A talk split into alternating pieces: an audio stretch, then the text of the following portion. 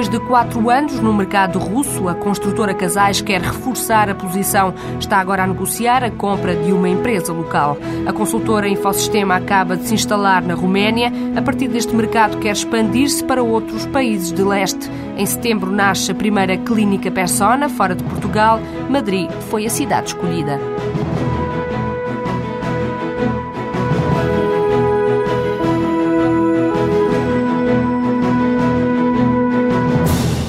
Tal como em Portugal, em Espanha, a estratégia da Clínica Persona passa por abrir uma filial e depois criar uma rede de franchising. O fundador da empresa considera que este modelo permite uma expansão mais eficaz e, ao mesmo tempo, garante a boa aplicação do método de tratamento. Humberto Barbosa afirma ter encontrado a combinação ideal para melhorar a vida dos clientes. A busca começou ainda na juventude fiz a minha formação académica em Inglaterra, onde fiz um doutoramento em Ciências da Nutrição. Cheguei a Portugal e comecei a trabalhar, portanto, como nutricionista. Nessa altura ainda existiam poucos nutricionistas em Portugal e comecei a ter sempre muitos clientes. Os clientes eram tantos que eu começava as minhas consultas às seis da manhã e a última consulta à meia-noite até que decidi abrir a primeira clínica Persona. E este método de tratamento surgiu em parte daquilo que experienciou uh, na Inglaterra? Sim, sabe, eu sou natural do Funchal e uh, vivi lá, portanto, até aos 13 anos e naquela altura conheci várias pessoas que hum, viveram, portanto, mais de 90 anos, com várias pessoas com 90 e tal anos e até conhecia algumas com mais de 100 anos. E apercebi-me desde muito cedo que havia um denominador comum eram pessoas que tinham uma alimentação saudável, alimentavam-se de uma forma, portanto, bastante saudável, eram pessoas que faziam algum exercício físico porque andavam a pé para todo lado e, por outro lado, também eram pessoas, portanto, que não tinham stress porque tinham uma vida tranquila, calma e saudável. E aí apercebi-me que alimentação saudável, exercício físico e ausência de stress é a verdadeira forma de longevidade. E aí apercebi-me que gostaria realmente, de uns anos depois, fazer disso profissão e enverdar por esse caminho, portanto, e de uma forma, portanto, muito mais científica, portanto, fazer desenvolver e interiorizar esses conceitos nas pessoas para que realmente as pessoas pudessem viver mais anos e com mais saúde. E porquê é que decidiram internacionalizar? Em primeiro lugar, porque aqui em Portugal, a nível das clínicas personas atuais, não podíamos crescer mais. Por outro lado, Espanha está mesmo ao lado e se nós fôssemos crescendo geograficamente, o primeiro território, portanto, que tínhamos ao lado era a Espanha. Por outro lado, também porque Portugal está constantemente a ser invadido por conceitos espanhóis, portanto, e os espanhóis gostam muito de vir a Portugal, portanto, implementar os seus conceitos. Também acho que era a altura, portanto, de nós fazermos o mesmo, portanto, lá no, no seu país, portanto, e, e de preferência com mais sucesso e mais eficácia do que aquilo que eles fazem no nosso. E também porque é uma forma de nós depois podermos depois chegar a outros países na Europa, porque contamos em 2007, 2008, depois de termos eh, replicado o que temos aqui em Portugal em Espanha, contamos depois de abrir no Reino Unido, que é um país também bastante interessante para a nossa área de atividade. Mas são mercados onde já existem este tipo de clínicas. Eh, acha que, mesmo assim, há mercado? É, é mercado. Sabe que o facto de, de existirem outras clínicas, modéstia à parte, nós preferimos ser o melhor no meio de 50 do que sermos os melhores no meio de 5. Não? É? E isso faz com que nós tenhamos sempre que trabalhar para termos, portanto, novos métodos, novos tratamentos, apresentarmos melhores resultados, melhores serviços. E sabe que apesar de existirem tantas clínicas em Portugal, e olha que na nossa área, sem exagero, existem mais de 50 marcas diferentes de clínicas, apesar disso, nós somos a única clínica na Península Ibérica que tem o seu método de tratamento certificado, ou seja, em Portugal e Espanha não existe mais nenhuma clínica que tenha conseguido uma certificação de qualidade ao próprio método de tratamento. Portanto, uhum. a nossa abordagem é muito mais clínica, portanto, do que eh, simplesmente estarmos a, não somos uma clínica de estética, portanto, é uma clínica que trata de algumas questões estéticas de uma forma clínica bastante profunda e, e bastante eficaz. E com esta aposta em Espanha, quanto é que esperam crescer em termos de volume de negócios? Pois, com certeza que nós queremos que o nosso, se o nosso crescimento, portanto, a, acontecer, portanto, entre os 20% e 25% a cada ano, portanto, estamos satisfeitos e os nossos objetivos estão atingidos. E o resto das clínicas, depois desta de Madrid, vão avançar em franchising ou vão ser clínicas próprias Sim, também? Portanto, nós não nos temos dado mal com a questão do franchising. Sabe que franchizar, portanto, uma clínica, portanto, requer alguns cuidados diferentes daqueles que eh, são necessários para franchisar, por exemplo, portanto, uma sapataria, portanto, uma loja de roupas. Nós resolvemos essa situação da seguinte forma. Primeiro, criamos uma estrutura completa e autossuficiente para lidarmos com essas situações. Nós hoje não dependemos do exterior para ninguém. Tudo o que temos, temos em regime de insourcing.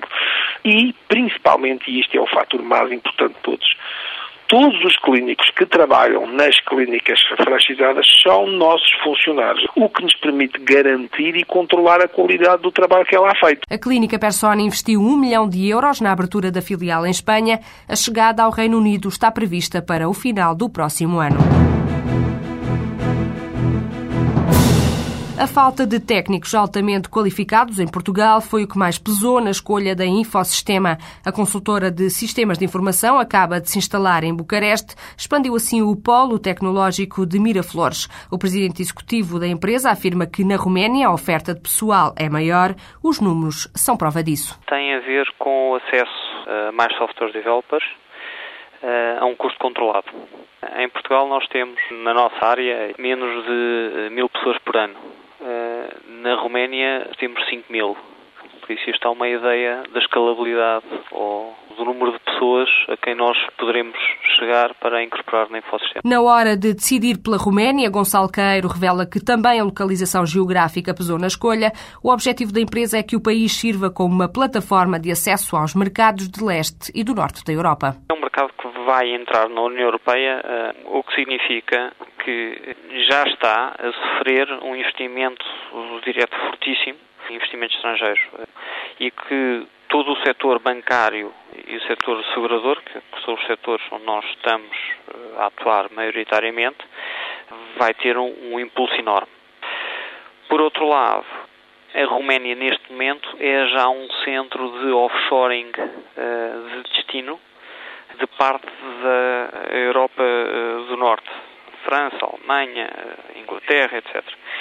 O que significa que nós também vamos poder ganhar acesso direto ou indireto a um conjunto de oportunidades. Do ponto de vista de estratégia, temos aqui de uma vertente de receita, porque o país em si tem o dobro da dimensão de Portugal, mas está colado à Polónia, que é seis vezes Portugal. E, por outro lado, do ponto de vista de estrutura de custos, permite-nos escalar a operação e manter os custos controlados. Para acelerar o arranque da operação, a Infosistema optou por instalar-se para já numa incubadora de empresas, só depois vai abrir um escritório próprio. Gonçalo Queiro diz ter encontrado a melhor solução. Permite-nos, inclusivamente, iniciar operações, ganhar conhecimento muito mais forte desses mercados e, como é que esses mercados atuam e tomar inclusivamente decisões mais acertadas quando nós estivermos a tomar uh, decisões que normalmente se manterão estáveis uh, durante um período significativo de anos. E muitos obstáculos também foram eliminados, não? A grande maioria dos obstáculos foi de todo eliminado. A questão dos obstáculos a entrar no novo país, primeiro temos obstáculos que nós já sabemos e depois temos obstáculos que ainda desconhecemos e que só quando estamos a entrar é que tomamos contacto. Este tipo de solução permite-nos não nos preocupar nem com um tipo de obstáculos nem com o segundo. A língua também não é problema. O presidente executivo da Infosistema garante que para um português o romeno é perfeitamente perceptível. Se me perguntar, diga uma palavra em romeno, eu não sei, mas nós somos capazes no estado atual, sem aprender romeno, de ler um documento em romeno e perceber o, o documento em romeno. De facto, é, é, é, uma experiência engraçada, porque é muito mais fácil daquilo que, que as pessoas pensam uh, que é. O que significa que, por exemplo, a avaliação dos currículos dos programadores, feitos por nós, é irrelevante se o currículo vem em inglês ou se vem em romeno. Nós conseguimos na mesma avaliar. Isso significa que, do ponto de vista de negócio, também a nossa velocidade de atuação aumenta. Para além do regime laboral ser mais flexível, o sistema fiscal é também mais simples, o que para Gonçalo Caeiro é um grande incentivo ao investidor estrangeiro. Não há escalões, por isso a simplificação fiscal significa duas coisas. Não só torna muito mais previsível o, o business case, como também a própria taxa de imposto é bastante inferior à portuguesa. E isso é importante. Nomeadamente, uma das vantagens em que o sistema tem ao começar a internacionalizar-se é que, sem dúvida, irá começar a olhar para questões de eficiência fiscal de um ponto de vista macro e agregado e não apenas relativamente ao caso português. A Infosistema está já a estudar a entrada na Holanda e na Suíça, mas nos planos da consultora está também a Ásia, a Índia e a China são os alvos. Mercado russo, a Casais apostou numa área diferente daquela a que se dedica em Portugal. Por causa da forte concorrência, a empresa decidiu investir primeiro numa estação de tratamento de águas residuais e, com o mesmo parceiro local, entrou depois na construção de gasodutos. Este é agora o negócio forte. António Araújo, administrador da área internacional da Casais, revela que existe aqui uma nova oportunidade de crescimento. Por isso mesmo, a empresa está a negociar a compra do parceiro russo para ficar com uma dimensão maior. Como o petróleo está, estão agora a preços realmente apetecíveis. A Rússia está a ter um incremento muito grande, de investimentos muito grandes nessa área, está a crescer, tanto que nós estamos a ter num processo de aquisição daquela empresa que com a qual começamos a fazer parcerias, estamos neste momento até no processo de aquisição, porque acho que é um, é um mercado com muito potencial, que nos interessa e, uh, e até pretendemos depois internacionalizar esse know-how uh, para outros países, a partir da Rússia. Em relação a este nicho específico dos pipelines, é uma área muito complicada? Nós, normalmente, em cada país, optamos sempre por um nicho de mercado. Entramos para este nicho de mercado porque encontramos o parceiro realmente adequado, Estamos nesse nicho de mercado, portanto, não, nem sequer pretendemos entrar noutro porque é um país um bocado complicado, entrar em concorrência uh, que não se conhece. Nesse nicho de mercado uh, entramos bem, é um, é, um, é, é, é, um círculo também fechado, mas pronto, conseguimos entrar nesse círculo e é nesse círculo que estamos a crescer e a desenvolver. Mas era um parceiro que tinha o know-how em termos deste setor do gasoduto ou a própria Casais já tinha esse conhecimento? A Casais também já tinha, já tinha também algum know-how. Nós a primeira parceria que fizemos foi no Meatar, onde nós tínhamos o, o know-how total know-how. Nós aportámos know-how e eles ajudaram-nos em termos, em termos burocráticos e na, na, ajuda da aquisição de mão de obra. Eh, depois passámos para a fase de, dos pipelines, em que já têm eles mais know-how, portanto, a Casais tinham um know-how menor. Daí nós estamos agora nesse processo de aquisição, porque interessa-nos realmente adquirir um know-how completo neste, nesta área. E este processo de aquisição, estão confiantes de que vai ser bem sucedido? Eu que sim, nós estamos neste momento a meio, a meio da etapa, uh, aliás, estamos praticamente, julgo que a dois, três meses fechar o processo e eu espero que seja com sucesso. Vão adquirir a empresa por quanto? É nessa fase que nós estamos agora em termos de negociação. O nosso objetivo era, eh, era adquirir no mínimo 51% da, da empresa. Uh, eles pretendem ficar nos 50-50, que é sempre um, um, processo mais complicado. E estamos nesta fase de negociação. Portanto, eu... E nesta altura, tem alguma obra de, de construção Neste... de gasodutos em, em curso? Estão a decorrer três processos em três cidades diferentes, três zonas diferentes.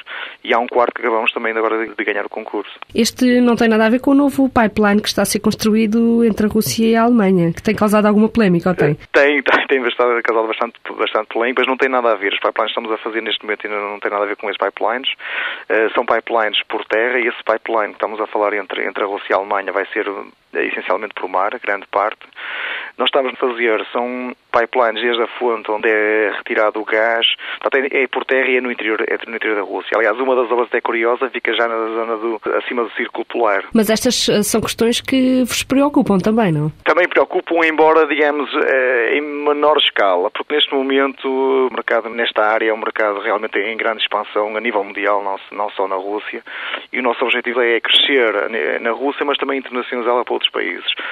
Eh, mas na Rússia, neste, eles têm tanto que fazer porque a Rússia é um, teve praticamente 30 anos parado e o que acontece? Para além de novas eh, linhas de gasoduto a construir, tem que restaurar, está tudo obsoleto, todas, praticamente já ultrapassou largamente a data limite de utilização, portanto, este, só na área da renovação tem trabalho para imensos anos, portanto, o trabalho é realmente muito. Então quer dizer que estas questões políticas acabam um pouco por passar ao lado, não atrapalham o negócio? É, estas concretamente, por acaso, não uh, passam um bocadinho ao lado, uh, embora seja interessante, porque aumenta, aumenta-nos o nosso potencial de negócio, não é? Porque, uh, eventualmente, vai fazer com que algumas empresas da concorrência se dediquem a isso e nos abra, abra mais um caminho, um pouco o caminho, julgo eu. É fácil trabalhar em terra de frio, dificulta um pouco o progresso das obras? É, nós só podemos trabalhar até 40 graus negativos. A partir daí é impossível porque depois as máquinas não conseguem trabalhar. Mas trabalha-se com temperaturas extremamente negativas.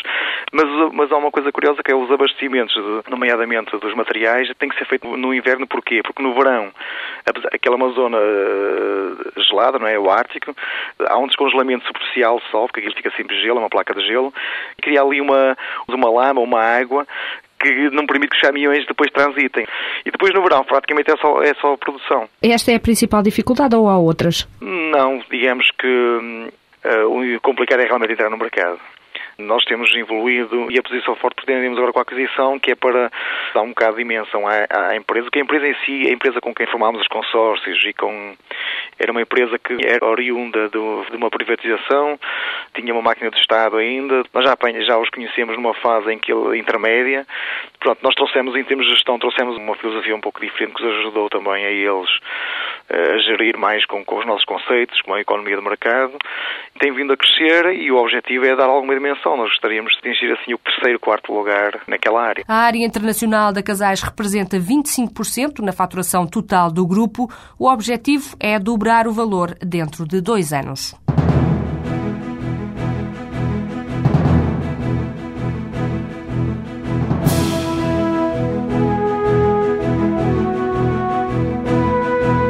Esta semana foi conhecida a nomeação de um representante português para o Banco Asiático de Desenvolvimento. João Simões de Almeida vai ser o diretor adjunto da representação de Portugal, Espanha, França, Bélgica, Suíça e Itália.